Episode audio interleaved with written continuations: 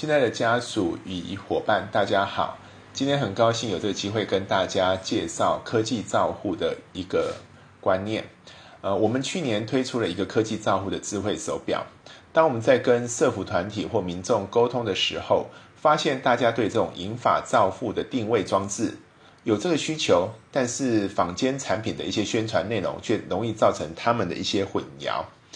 譬如来说，有些手表说它具有追踪定位的功能，但是那个是一个运动手表，也就是说它没有即时定位功能，它必须要回家连上电脑上传轨迹而已。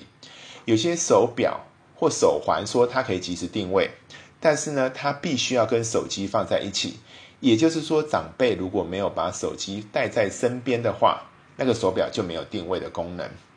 所以，我们这一个呃课程，我们是希望利用。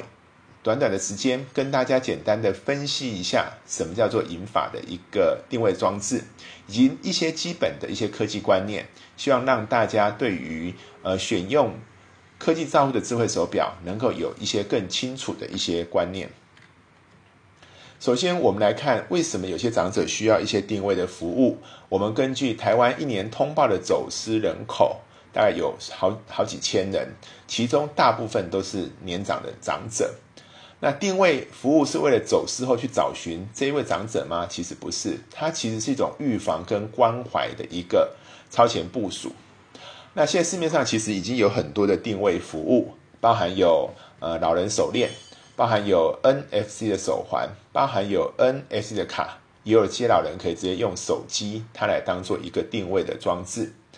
但是，譬如像这些爱心手链，它需是需要被动的找寻，就是找到了。然后打电话进去，那像防走失的手环这种 NFC 的手环，它也是这种被动定位，需要被找到的人才可以透过他的手机 APP 去感应，然后才可以回报他的定位装置。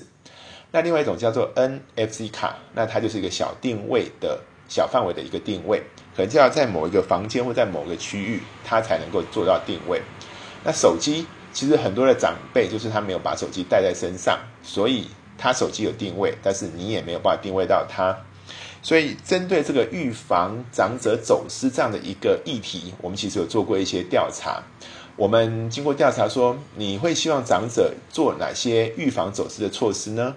呃，那其实其中我们发现最多人希望是让他佩戴一个呃定位手表。第二名是佩戴名牌或带手机，那之后当然还有像手环或 QR code 等等。那定位手表的一个需求，我们也询问，那你最需要什么样的一个需求？最多是关心它所在的位置，或者它可以有一些紧急求救或电子围篱的一些需求。总而言之，科技造物是未来的一个趋势。所谓的科技账户，就是透过物联网的一个装置去收集一些资讯，把它传到云端。那照护者在云在远端，透过他的手机的 APP 就可以远端来观看跟了解。好，那现在的科技照带有两种，一种是静态的，就是长者他都在一个固定的空间里面。那它就是透过室内的 WiFi 让你来追踪到它的一个位置。那譬如可以用一个摄影机或一些智慧床等等，好，那这是一种比较静态的。但是老人不能离开这样的一个空间。第二种就是动态的，这个老人他会离开你一个固定的环境，那这个时候就就没有家里的宽频 WiFi 喽。那这时候你就必须要让他能够透过行动网络才能够追追踪得到他。那这种时候最容易的就是一个追踪装置，或者是内含 SIM 卡的一个呃手表。那这个时候他就必须透过一个行动网络，他才能够追踪得到他。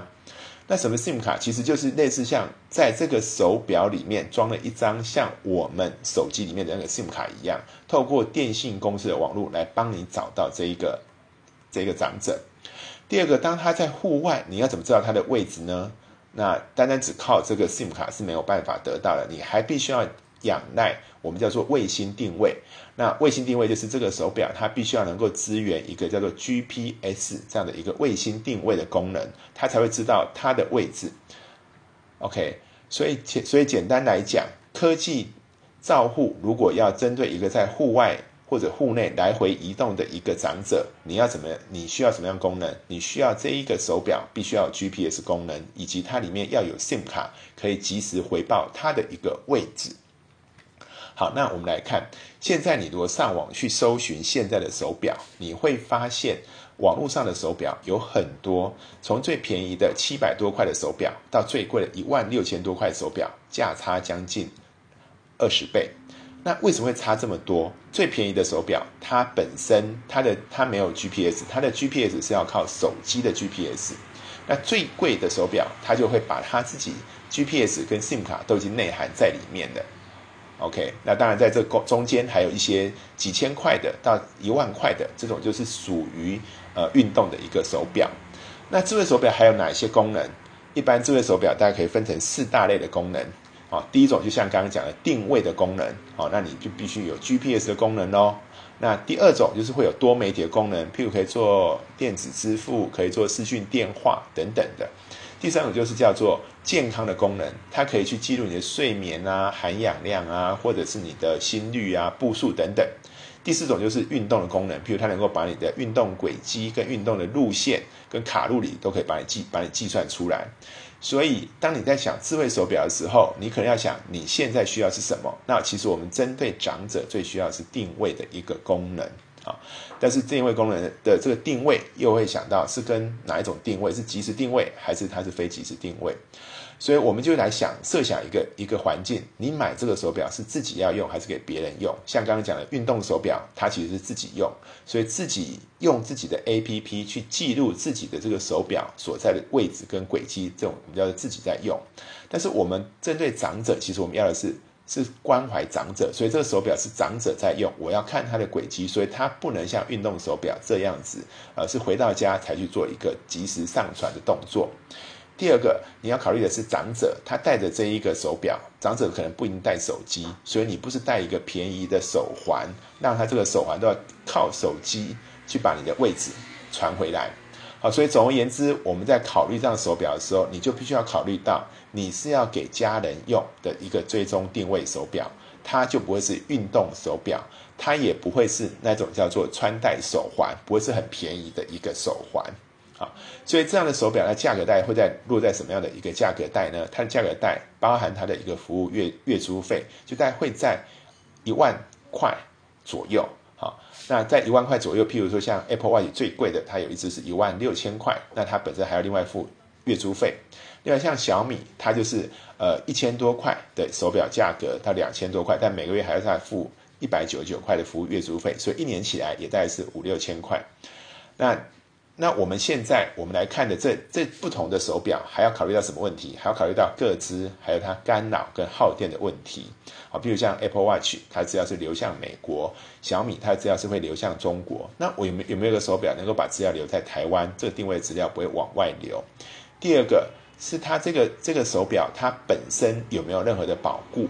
那像 Apple Watch 它的保护在台湾，哈都都很保护，但是像小米这种这种手表，有可能就是会，呃，是中国的水货。在你要考虑到它的它的一个耗电的情况，那像我们看到 Apple Watch 跟小米，它本身的功能比较多，有多媒体的功能，所以它在每一点一天到两天就需要充电一次。那我们现在要找的定位手表，最好就不要那么频繁的充电，所以我们的这个预手表，它本身就在五到七天才需要充电一次。好，那我们简单来讲，你要给家人来使用的一个定位手表，你必须要考虑到什么？考虑到它能够有 GPS 的室外定位能力，它要有内含一张 SIM 卡，那它能够有电子围篱的功能，它能够去计步，它能够有一些紧急求救的功能。那你要考虑到的是，它要不要常充电？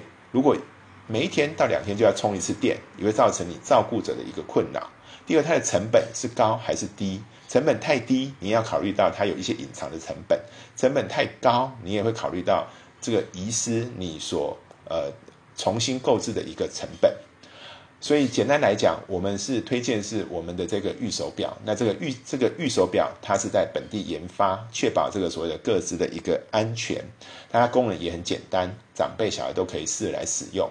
它基本功能就是它有多重定位，它户外是用 GPS，室内它还有结合了一个 Google 的一个 WiFi 定位的一个能力。它的待机时间很长。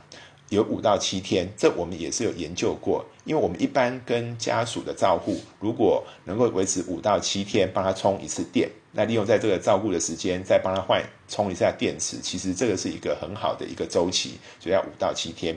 另外，它也有一个一键求救跟所谓的电子围篱的一个功能。另外，我们的 A P P 还提供一个比较特别的是，它能够做你的历史轨迹，可以观察你三十天到六十天他所去过的一些地方。它还能够呃，它做一些所谓的即时通知，也包含它可以结合一些协询的功能。好，好，所以总的总的言之来讲，我们是，我们是跟大家建议，当你在购买手表的时候，价差其实非常大，你必须要考虑到它有没有 GPS 功能，它有没有 SIM 卡。第二个，你必须要考虑，你是要拿来做自己用，做健康，做运动。做追踪，还是你是要做多媒体？那其实对于给给另外一个长辈在使用的的情况下，其实我们是建议你尽量是以待机时间，还有它的一个成本价价格来做一个考量，不用考虑到那个运动以及多媒体的这种功能。那在我们来考虑的时候，也需要考虑到价格跟耗电跟各自的一个问题。